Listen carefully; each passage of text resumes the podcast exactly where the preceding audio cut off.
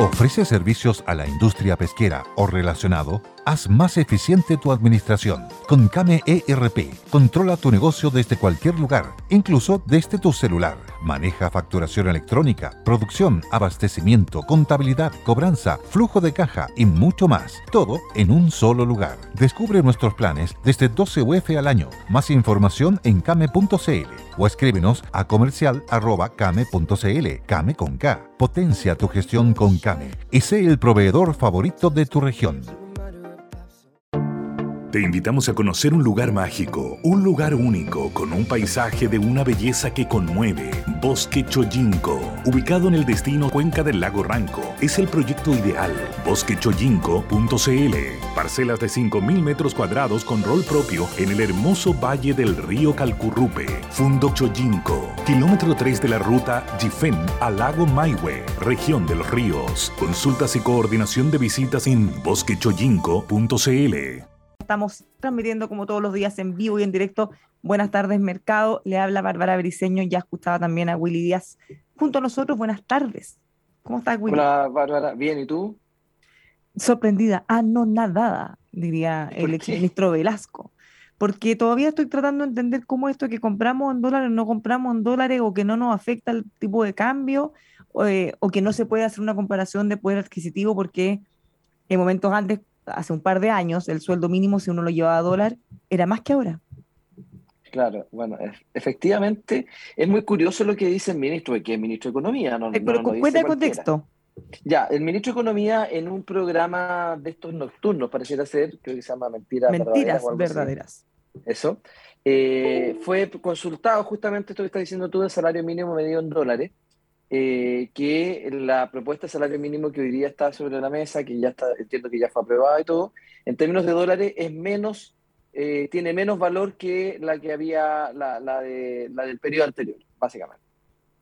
Pues bien, eh, el ministro le afirma con una soltura de cuerpo que me sorprende, hay que ver el video que anda circulando, con una, con una soltura de cuerpo impresionante, el ministro dice que los chilenos no compramos en dólares, por lo tanto, lo que importa es el poder adquisitivo eh, eh, y, no la evolución del dólar. La verdad, yo entiendo que el ministro de Economía estudió Economía en, la, Universidad de Chile, parece, o yo no me fui a alguna de esas clases o me perdí algún, algún curso que él hizo distinto a los que hacíamos todos, porque en realidad es muy curioso decir una afirmación como esa. Por supuesto que el dólar, por supuesto que en Chile la moneda de curso legal es el peso, no es el dólar. Eso, eso, eso, eso es perogrullo. Ah, o sea, esto significa, si tú vas a un supermercado, el precio de un producto va a estar en pesos, no va a estar en dólares. En pesos, y usted puede pagar en pesos, no puede pagar en dólares, no puede llevar 50 dólares y pasárselo a la cajera para pagar una compra en supermercado. ¿Por qué? Porque la moneda de curso legal se llama, que es la única reconocida, es el peso chileno. ¿ya? Emitido por el Banco Central, con un billetito, una moneda, etcétera, que tiene incluso la firma del gerente general los billetes. Entonces, yo te diría que eh, eh, es muy curioso porque, si bien es cierto, nadie compra en dólares, nadie usa, usa billetes dólar eh, para pagar nada en Chile, todas nuestras transacciones, en general todas, están indexadas a dólar, a lo que pasa con el dólar. Porque internamente eh, todo lo que importamos, los productos, se pagan en dólares. Y si el dólar sube, va a estar todo más caro. Si el dólar baja, va a estar todo más barato. Las exportaciones nuestras también son en dólares. En general, hay, algunos países que, se mandan las monedas locales, pero, pero al final todo se convierte en dólares. Entonces, eh, no es cierto de que no compramos en dólares. Lo que pasa es que físicamente nadie puede comprar porque no es moneda de curso legal, pero sí, compramos en dólares porque nuestros costos están indexados a dólares. Eh, y por lo tanto, eh, el efecto inflacionario eh, tiene uno de los elementos, de los tantos elementos que tiene el problema inflacionario, tiene que ver con el alza del dólar. ¿Por qué? Porque las importaciones se han hecho más caras cuando se llevan, cuando se, se, pagan, se pagan a peso. Ahora puede ser muy directamente tal como tú dices, si un producto lo compran afuera, obvio que en dólares sale más caro, acá llega más caro, pero también un producto que se produzca localmente, los insumos los compran afuera con dólares. Entonces, o, bien lo compran por completo en dólar o parte de, las cosas que se utilizan para producirlo también se compran dólares. Entonces, es evidente que si el dólar sube, nos va a salir más caro. O sea, eh, del solo hecho, eh, dale, perdona, dale. No, sí, es que para ir a, cuál era la relación con el sueldo mínimo en el fondo. Porque si nosotros lo desligáramos como si no tuviera nada que ver, bueno, en el fondo, antes nuestro consumo o nuestro sueldo mínimo era equivalente a X dólares. Ahora es equivalente a menos de X dólares. Eso quiere decir que nos alcanza para comprar menos de lo que nos alcanzaba antes. Claro, así, en términos, claro, así es. Así, así de claro, así de simple. Es muy curiosa la explicación que da el ministro de Economía, pero así de claro y así, así de simple es, tal cual. ¿Ah? Entonces. explica también, Willy, porque de hecho yo lo he estado pensando y debe ser súper frustrante para el gobierno, porque ellos han comunicado esta alza histórica, la mayor en 25 años, y fíjate que, o sea, en estricto rigor, en eh, uno podría decir, ah, sí, es cierto, no, es que estén mintiendo. Pero ¿por qué eso no ha traído un beneficio, un rédito político o el reconocimiento? Porque aunque eh, es lo mismo que pasa, no voy a poner Venezuela como ejemplo, pero voy a decir, cuando ellos le suben el mil por ciento el sueldo mínimo y no les alcanza para nada, en el fondo se netea. Y en ningún caso estoy comparándonos con ellos, pero mi punto es, por mucho que sea una alza histórica, a la gente le alcanza para comprar menos que antes. Entonces, no lo ven como una gran cosa o no les cambió la vida, bueno, le hace menos difícil de lo que era antes, obvio que con menos plata, pero, pero no se valora de una forma como hubiera sido si esto fuera muy por sobre la inflación, por ejemplo. Bueno, es que, pues diga, qué rico, ahora voy a poder comprar más cosas. No, porque todavía no nos alcanza para eso. No, y de hecho, fíjate que el pasar de 350 mil a, a, a, 380. a 380 ni siquiera, ni siquiera cubre la inflación. Por eso te digo, porque entonces, por eso, pese a que sea históricamente alto, que se pueda hacer eso, la gente no lo siente así en su bolsillo. Es nominal al no, Claro, por supuesto, que la gente está, está con, está con, eh, con mucho menos dinero porque hay un efecto inflacionario muy re grande hoy día. Entonces, yo creo que aquí es lamentable la, la, las declaraciones del ministro, eh, porque, porque también, bueno, también el periodista no, no, no, tiene claridad de lo que le está preguntando, porque no es capaz de rebatirle, digamos. ¿Te Lo deja pasar nomás, espera la respuesta del ministro y la deja pasar. Mm. Entonces, no sé, yo creo que es difícil. Bueno, ese problema cuando se entrevista o se habla con gente de temas económicos y no se maneja la cifra o no se entiende, bueno, es difícil hacer una, buena conversación porque finalmente puede decir cualquier cosa, pero no, no, con el ánimo de rebatir o pelear, con el ánimo de, bueno, entendamos, expliquemos por qué se está dando esto o no. Y claro, tienes que entender más o menos qué te están diciendo para poder preguntarle, ir aclarando sus puntos. Claro. Em, por eso es que, bueno, pero se ha viralizado por todas partes esta conversación. Sí, por eso que yo creo que, que es muy lamentable porque confunde y, dice una, una, una, verdad media, porque efectivamente nadie compra en dólares porque, como decía al principio, no es moneda de curso legal en Chile, pero todos, todas las cosas, gran parte de las cosas están indexadas a dólares.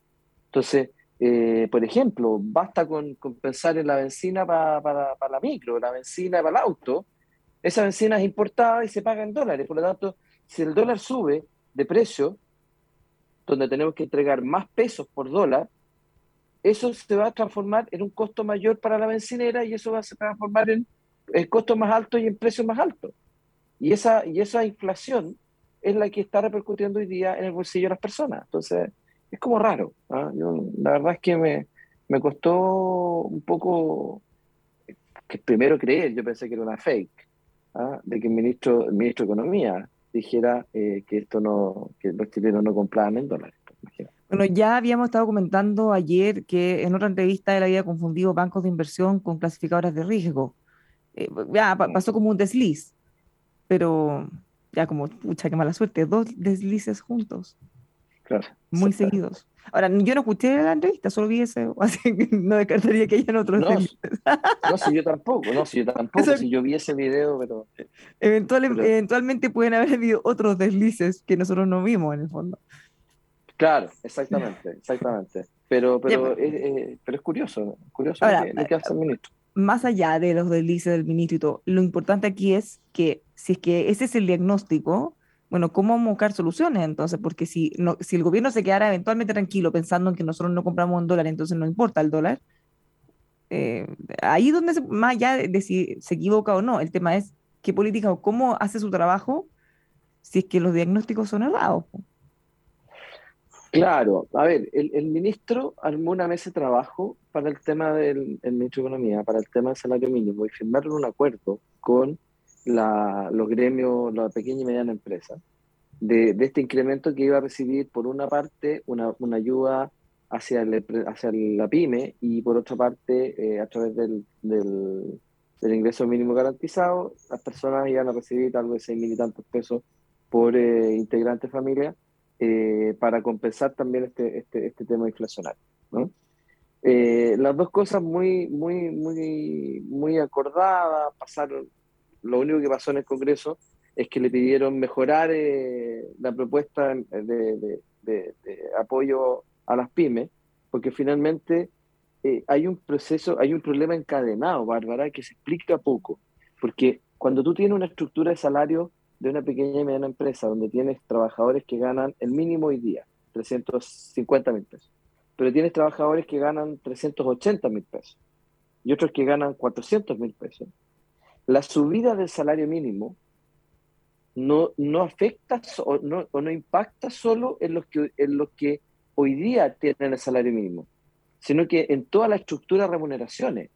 Porque si hoy día tú subes a 380, el que ya gana hoy día 380 te va a decir, oiga, yo ganaba 80 mil pesos más que el mínimo, repóngamelo. Y el que gana 400 le va a decir a su, a su empleador, oiga, yo ganaba 50 mil pesos más que el mínimo. Si, no me lo repone voy a perder plata porque voy a estar, eh, porque voy a estar más cerca del salario mínimo. No, y más, de, más que eso, eh, tú ganabas 50 mil más que tu compañero que venía abajo, y ahora ganamos lo mismo. Por eso, claro, mm. entonces, y eso presiona al alza toda la estructura de costos de los salarios y finalmente eso se lleva a precio. Eso es inevitable. Ahora, incluso las gratificaciones, hay bonificaciones que también van indexadas al salario mínimo para ah, todos los trabajadores. Eh, eh, y, no, y los papitos corazón, pues hay muchas, muchas personas que están indexadas al salario mínimo. Sí, pues, o sea, por, por hartos lugares en que uno puede ir viendo que sí tiene impacto, no solo en quienes lo ganan directamente.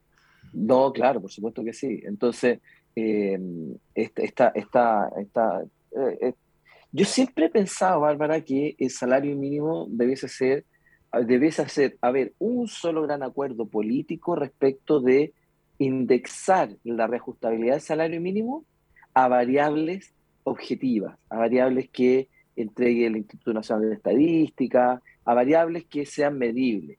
Por ejemplo, al igual que el vector de, de, precio de reajuste del, de precio Transantiago, que tiene indexado al precio de los neumáticos, a la inflación, al valor del dólar, no sé, tiene una serie de componentes que son valores objetivos, que se calculan, que están ahí en los números, el salario mínimo también debe ser así. Es decir, mire, el salario mínimo se va a reajustar en 20% de lo que sube el IPC, en 30% del crecimiento económico, en 15% de las importaciones. No sé, buscar un vector que te permita saber exactamente año a año cuánto se va a reajustar el, salario mínimo. Y, con eso te evitas la discusión política y te evitas el, el conflicto normalmente que esto genera. ¿Te fijas? Sí, pues, efectivamente. Y lo mismo, mira, lo mismo pasa con el reajuste del sector público, se ha propuesto muchas veces que hay, hay un guarismo. Y eso evite la discusión política cada vez y, sea mucho más objetivo y más predecible a la CUT no le interesa porque pierde todo el poder político de la negociación. Es como, claro, es una de las instancias más relevantes para ellos en el año. Claro, es el, único minuto donde, donde, ¿cómo se llama? Donde se lucen, pues, no, no, no, tienen otros espacios tampoco. ¿Te fijas? Entonces... habiendo aclarado todo esto, el dólar, lamentablemente, nos guste o no, sí es muy relevante porque determina los precios que vamos a terminar pagando por parte importante de los productos, o no decir casi todos los productos, eh, este directa o indirectamente. Déjame ver en este minuto a cuánto está el dólar. Eh, el dólar está a 838 pesos con 50, está subiendo un peso 50. ¿En cuánto está? En, en 838 pesos con 50 centavos. Igual ha bajado harto respecto a, la, a los días, la semana previa. Lo teníamos en 870 hace no tanto. Sí, sí, sí, sí, sí, claro. Eh, ayer cayó fuerte, cayó casi 18 pesos. Eh, y hoy día está recuperándose un peso y medio. Eh, pero ayer cayó, cayó fuerte, 17 pesos. Mm, Así que, claro. Y en materia de precios del resto de commodities y, y, los otros, en este minuto el, el cobre se está transando en, en 4 dólares con 27 centavos, está cayendo 0,28. En la mañana estaba sobre 4,30, así que está cayendo un poquitito. Eh, el Brent y el BTI están al alza, lamentablemente, entre 0,4 y 0,5%, eh, ambos sobre 100 dólares el barril. Bueno, vámonos al, otro titular, hablemos de inflación, ya que está directamente relacionado con lo que estábamos comentando. Banco Central, la presidenta Rosana Costa reconoció, ya lo decíamos, que la inflación está siendo mayor a la prevista. ¿Qué significa que en el próximo IPOM vaya a haber una revisión completa de las proyecciones? Claro, lo que pasa es que el Banco Central eh, actúa eh, de manera proyectiva, no reactiva. ¿Ya? ¿Qué significa eso? Cuando el Banco Central eh, realiza su informe de política monetaria y decide subir o bajar la tasa de interés, ese efecto se demora entre cuatro y seis meses ah, en tener el efecto esperado.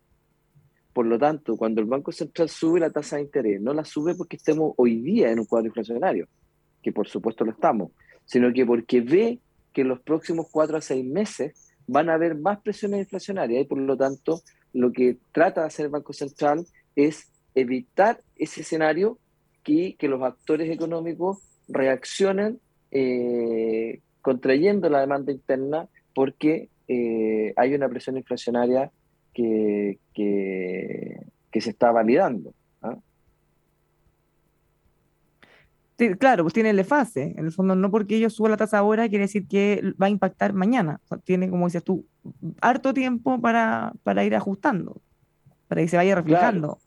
Claro, pero por eso te digo que en el fondo el, el, Banco Central actúa mirando, mirando lo que viene y, si el Banco Central advierte que van a haber cambios en las proyecciones, bueno, eso, eso es complicado. Eso es complicado porque eh, ya ha habido un par de revisiones a la baja en el crecimiento del año eh, y, eso es, complejo. Eso es súper complejo. Porque eh, advierte de un escenario en el cual ya ajustamos proyecciones a la baja, 1,8 son las proyecciones para este año, y eso tiene repercusiones gigantescas, porque si crecemos menos, va a haber menos recaudación tributaria, se va, se va a requerir más recursos, y eso va a significar aumentar la deuda pública, y la deuda eh, finalmente es impuestos mañana, ¿ah? más impuestos mañana. Entonces, una de las cosas que eh, que la gente pocas veces socializa y entiende es que al final, cada vez que le pedimos al Estado que haga algo, no, esto que lo haga el Estado, no, que, el Estado tiene que hacer esto, en realidad el Estado va a decir que bueno, lo va a hacer, pero le va a sacar la plata a todos los chilenos con impuestos. ¿Te fijas? Entonces, es complejo porque cada vez que le pidamos algo al Estado, vamos a tener que estar pagando más y más y más y más y más impuestos. Y esos impuestos se los sacan a las personas. Si el Estado, no, el Estado es una ficción jurídica que no tiene recursos propios. Todo lo que gasta el Estado lo saca del bolsillo de las personas. Bueno, nos vamos a la pausa y ya volvemos rápido con más Buenas tardes, mercado. Hablar de cero es hablar de Carlos Herrera, también de construcción y ferretería, siempre Carlos Herrera. Los encuentra en Santa Rosa 2867 San Miguel, máster en acero, carlosherrera.cl. En Reserva Austral te invitamos a invertir en paraísos naturales de notable belleza con un total respeto por el medio ambiente. Contáctelos en reservaaustral.com. Sí, tal cual, la belleza del otoño llegó para quedarse en Viña Rabanal. Continúan los descuentos en tus viñedos centenarios, cinco degustaciones de los mejores vinos acompañados de una tabla de quesos. Ven a disfrutar una notable experiencia, recorridos llenos de belleza, historia y sabor en el corazón del Valle de Colchagua. Rabanal.cl Kame ERP le permite tener el control total de su negocio desde cualquier lugar y desde su celular. Se implementan solo un par de horas con planes desde 15 UF al año. Pida su demo gratis a comercial.kame.cl. Más información en kame.cl. Acuérdese que Kame es con K. Teobservo.cl protege tu empresa con tecnología antidelincuencia, antirrobos, cámaras de alta resolución, full visión nocturna y toda la tecnología para que pueda saber qué está ocurriendo en su hogar o su empresa en todo momento. Protéjase de los robos y deje de grabarlos con teobservo.cl. Dialéctica Capacitaciones, más de 15 años formando a tus colaboradores de forma rápida y efectiva. Cursos a distancia para empresas que entregan conocimiento y potencian las habilidades de tus colaboradores cursos franquiciables por Sense de múltiples temáticas. Ya no son necesarios los cursos presenciales para capacitar a tus colaboradores. Llama al 233 23 1280 o escriba a consultores@dialectica.cl. Infórmese también en dialéctica.cl.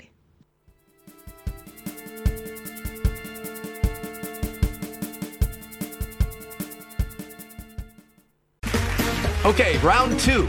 Name something that's not boring. A laundry? Ooh, a book club. Computer solitaire, huh? Ah, oh, sorry, we were looking for Chumba Casino. That's right. ChumbaCasino.com has over 100 casino style games. Join today and play for free for your chance to redeem some serious prizes. ChumbaCasino.com. No purchase necessary. Full prohibited by law. 18 plus terms and conditions apply. See website for details.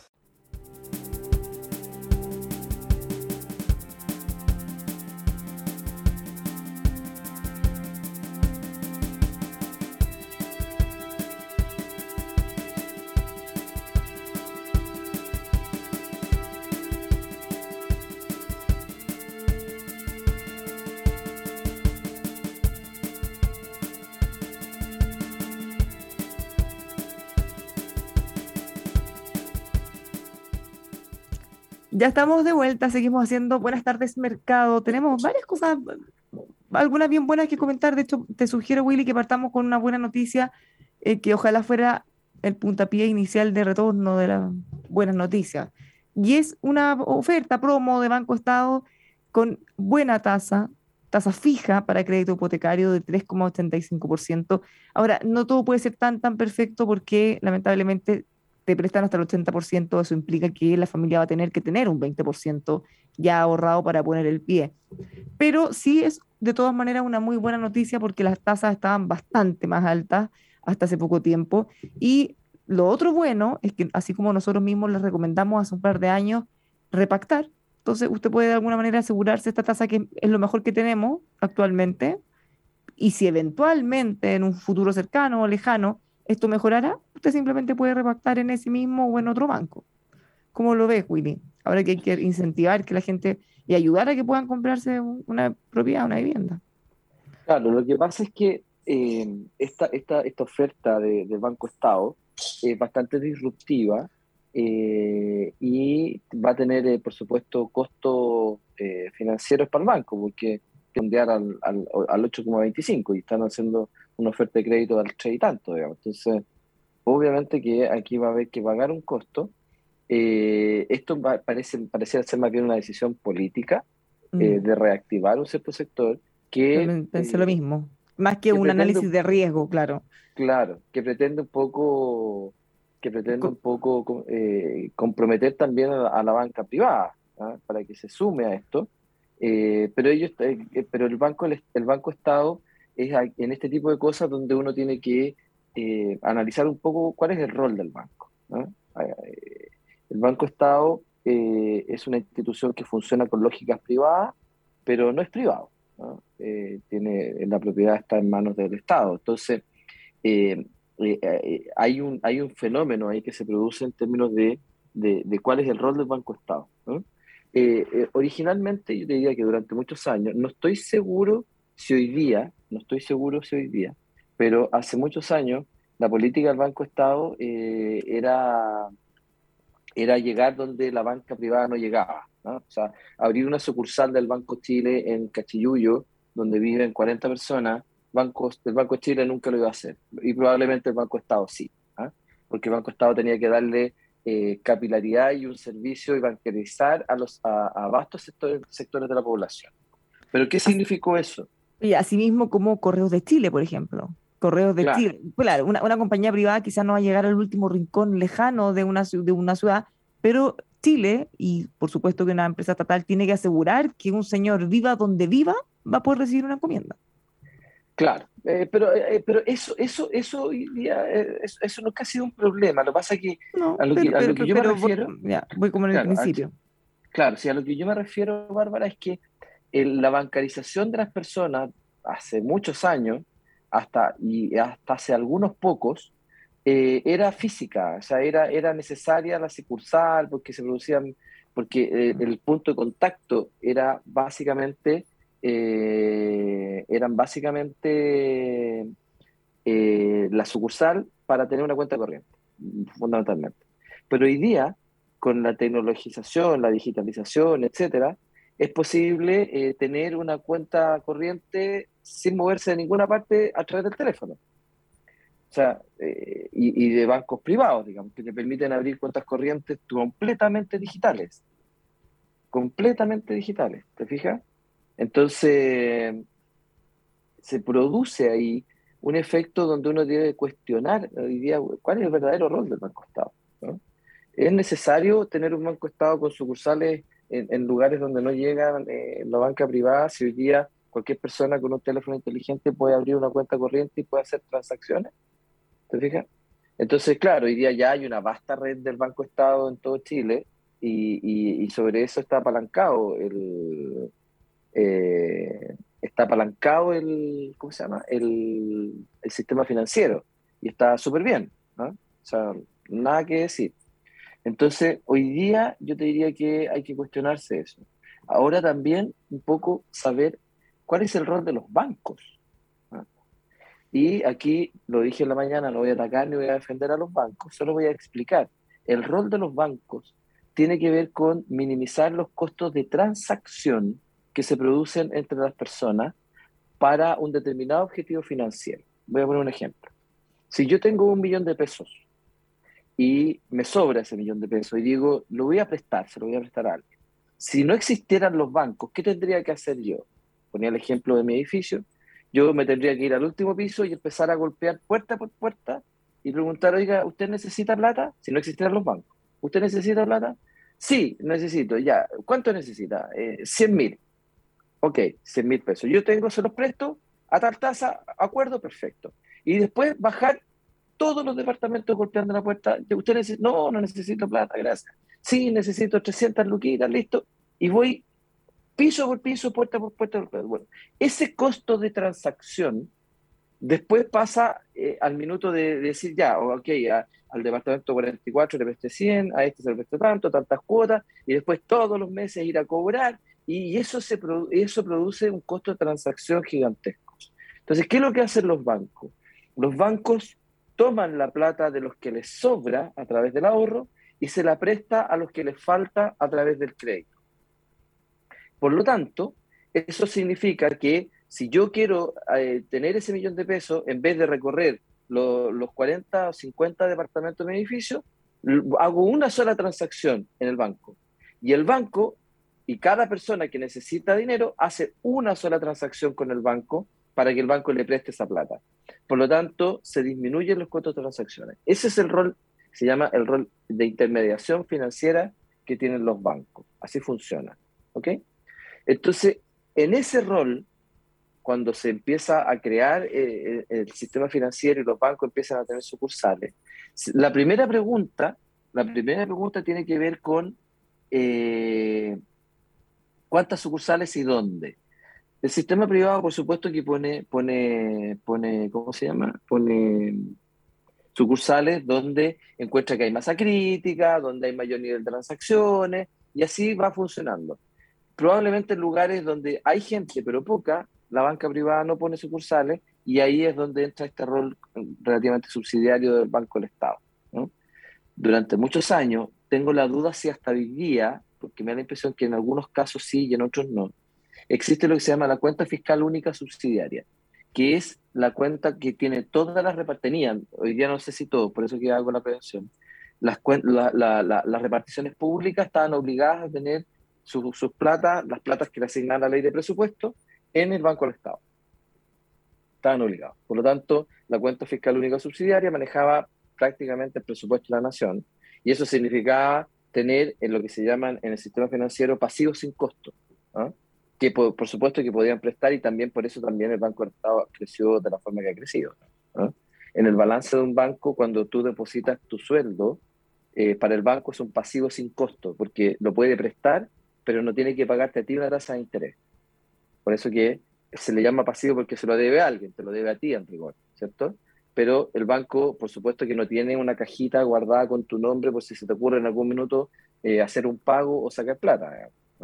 Lo, manejan a través de lo que se llaman las mesas de dinero y, eh, y con eso los bancos lo que logran finalmente es eh, optimizar el uso del dinero que tienen disponible.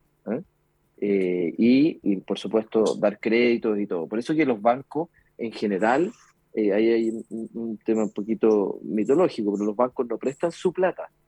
Los bancos prestan la plata de terceros, que se las deben a los ahorrantes, por los cuales les pagan una tasa de interés de captación, o se la deben a los depositantes cuenta correntista, o los cuentas vistas, o cualquier otro instrumento, y dentro de eso, en el caso del Banco del Estado, las cuentas fiscales únicas subsidiarias, eh, que se lo deben a alguien, pero no le pagan intereses por esa plata.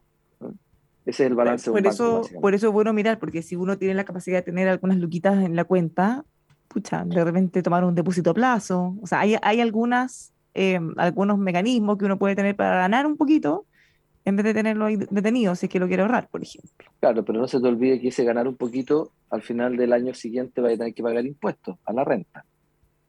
Claro, eso, eso en el caso de que te pase al tramo más alto o a los tramos más altos, porque si alguien tiene la capacidad... No, una persona que gana 700 mil pesos... Pues, de ahí para arriba. De ahí para arriba. De ahí para arriba eh, paga 5, 10, 15, 25... También, claro, es progresivo. y 40, digamos, progresivo. ¿ah? Pero, pero una persona que gana 705 mil pesos, por esos 5 mil ya tiene que pagar el 5% de impuestos. Bueno, pero es mejor ganar y pagar impuestos que no ganar. Sí, pero al final, claro. A menos que justo te pasaras de tramo gracias a esa ganancia y tuvieras que ahí en, el margen, claro. En el margen ahí tenés que pagar mucho más. es demasiado complicado. Pero alguien que gana 700 mil pesos, me cuesta entender o creer que, que tenga Que tenga capacidad de ahorro, no. Claro, que tenga capacidad de ahorro.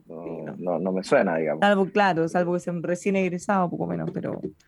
O joven sin familia, sin hijo, pero sí, la verdad es que no, no, es, muy, no es muy posible. Oye, un tema, Willy, que no hemos comentado acá, que tiene que todo ver con la economía, es Proyecto Dominga. Este es un proyecto que ya lleva en judicialización y con problemas mucho tiempo, muchos años, y que hace unos días tuvimos un fallo de la Corte Suprema en que básicamente no falló, o falló que no se iba a referir, y esto queda sujeto entonces a lo que pueda decidir un comité de ministros. Claro, mira, Dominga ha pasado de todo y Dominga eh, finalmente llega a la Corte Suprema con este fallo que es un poco lamentable porque si la Corte no se pronuncia, las cosas quedan como en el aire y vuelven a la interpretación administrativa. Y, eso, y eso es justamente lo que produjo el, el, quiebre más importante que yo he visto en todos los gobiernos desde, desde el retorno, desde el año 90. Eh, yo no había visto nunca una crisis política tan grande como la que provocó el ministro Mena en su minuto siendo ministro de Medio Ambiente, que significa la salida del ministro Valdés en Hacienda, del ministro Cerda, si mal no recuerdo, en Economía, y del subsecretario No, no, no, de Mico, eh, Luis Felipe Céspedes era en Economía. Oh, Luis Felipe Céspedes, perdón. Luis Felipe Céspedes era el ministro de Economía. O sea, que renuncia el gabinete económico por una, por una decisión que claramente estaba siendo tomada de forma arbitraria y de forma antojadiza, porque cumplía con todos los requisitos ambientales, eh, provoca esta, este quiebre que no habíamos visto nunca, de renuncia a un ministro de, Hacienda y todo el gabinete económico. Eso no se había visto nunca. Y, eso es muy lamentable, pero también te daba la señal de que si el ministro de Hacienda y el ministro de Economía se oponían a esa decisión de, de que impulsaba el ministro de Medio Ambiente de rechazar Dominga, eso quiere decir que el proyecto estaba bien planteado, pero había una cosa antojadiza de un ministro que representaba al Partido Comunista eh, en contra de un proyecto como ese. ¿Qué ministro? Mena no era. Mena. No, ministro Mena no es del Partido Comunista. Sí. Eh, no, no. Eh, ministro Barraza de Bienes Oh, Nacionales. ah, pero, el ministro de Medio Ambiente, Pero, ¿cuál era? pero Mena, Mena, Mena, pero no era Ah, de del Partido Comunista, además es DC, ¿No? o cercano a la DC. Sí, no. Lo que pasa es que ah, es medioambientalista y en general los Ah. medioambientalistas están en contra del proyecto Dominga, más allá de que ah, cumplió con todos y cada uno de los procesos de evaluación Tal ambiental. Y fíjate que la ministra de Medio Ambiente actual, que es científica y también, obviamente, que es medioambientalista de- desde ese punto de vista, ella antes, en algún momento, dijo que no era una buena noticia que la Comisión de Evaluación Ambiental de la región de Coquimbo lo haya aprobado. Y ella ahora dice que no se va a inhabilitar y va a ser uno de los votos. Entonces, uno ya podría más o menos pensar cómo va a votar. Claro, claro. No, es lamentable porque además es una muy mala señal para todos los proyectos mineros para, y para cualquier proyecto que, que tenga alguna consideración medioambiental, porque puede pasar perfectamente que sean rechazados y eso genera incerteza jurídica en, en la evaluación de los proyectos. ¿Te fijas?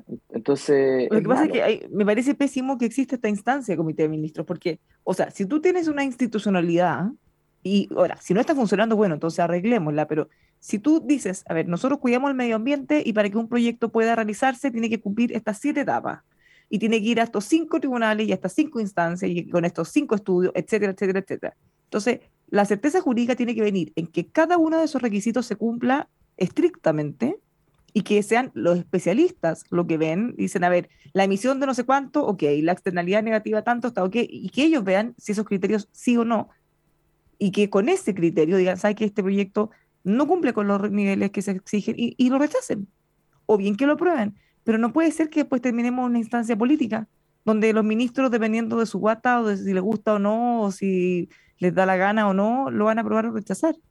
Y no hablo por. Dominga, hablo por general, o sea, o tenemos una institucionalidad robusta, fuerte, que sean los especialistas los que terminen definiendo. Porque incluso cuando hablamos de la Corte Suprema o, no- o se judicializa, bueno, tampoco son expertos en esas materias, no son técnicos. No, claro. sí, Entonces, problema, debería ser súper simple. Debería ser, tú tienes que, puedes emitir XX, o sea, tienen que haber criterios súper técnicos que se puedan objetivamente aprobar o rechazar.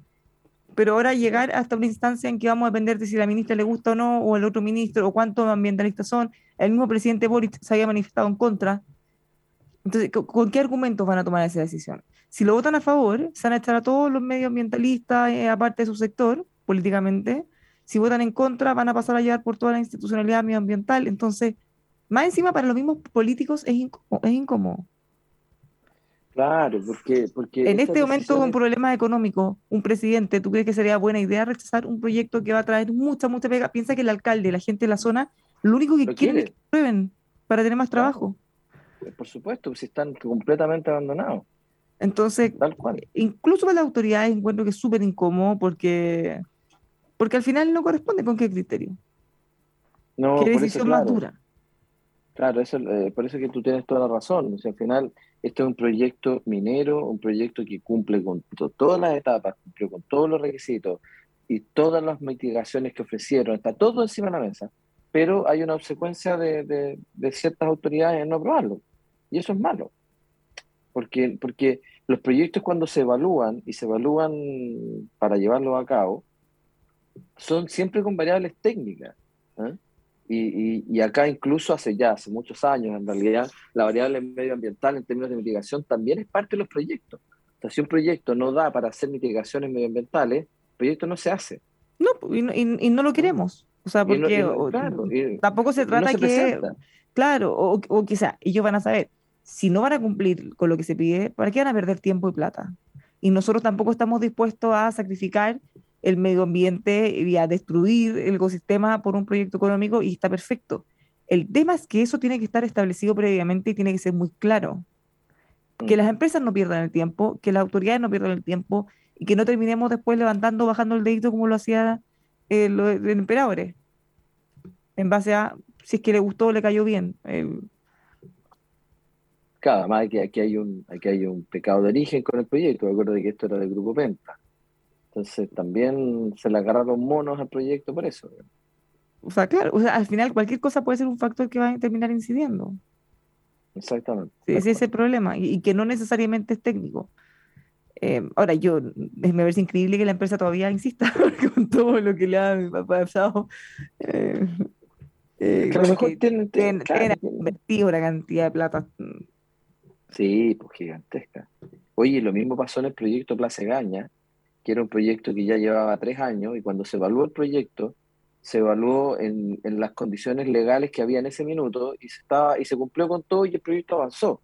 Y, avanzó, eh, creo que ya llevaba como el 30% del proyecto y, ningún problema porque por supuesto que avanza porque tiene los permisos. Y resulta que después hay un cambio en la norma de no sé qué cosa o se evalúa algo, ya no me acuerdo exactamente el detalle, y resulta que se paraliza la inversión y se bloquea el proyecto porque se están aplicando normas que no estaban en el minuto en que se aprobó. Está bien para el proyecto que se presente ahora y diga, mira, tiene que cumplir con esto, pero no le puedes exigir a un proyecto que ya estaba aprobado cambios que se aprueban después. Ese es el principio básico de la no retroactividad de la ley. Tú no le puedes aplicar eh, condiciones nuevas a, un, a, algo que ya tenía las aprobaciones. Te diga, colócaselas como restricción a todos los de ahora, digamos, los que se presentan, pero, pero no a los que ya están aprobados y que están en marcha. Entonces, bueno, así, así nos despedimos. Veamos qué va a pasar con esto, pero es complejo. Es a la reflexión. Muchas gracias, Encantado. Willy, por habernos De nada, que acompañado. esté muy bien.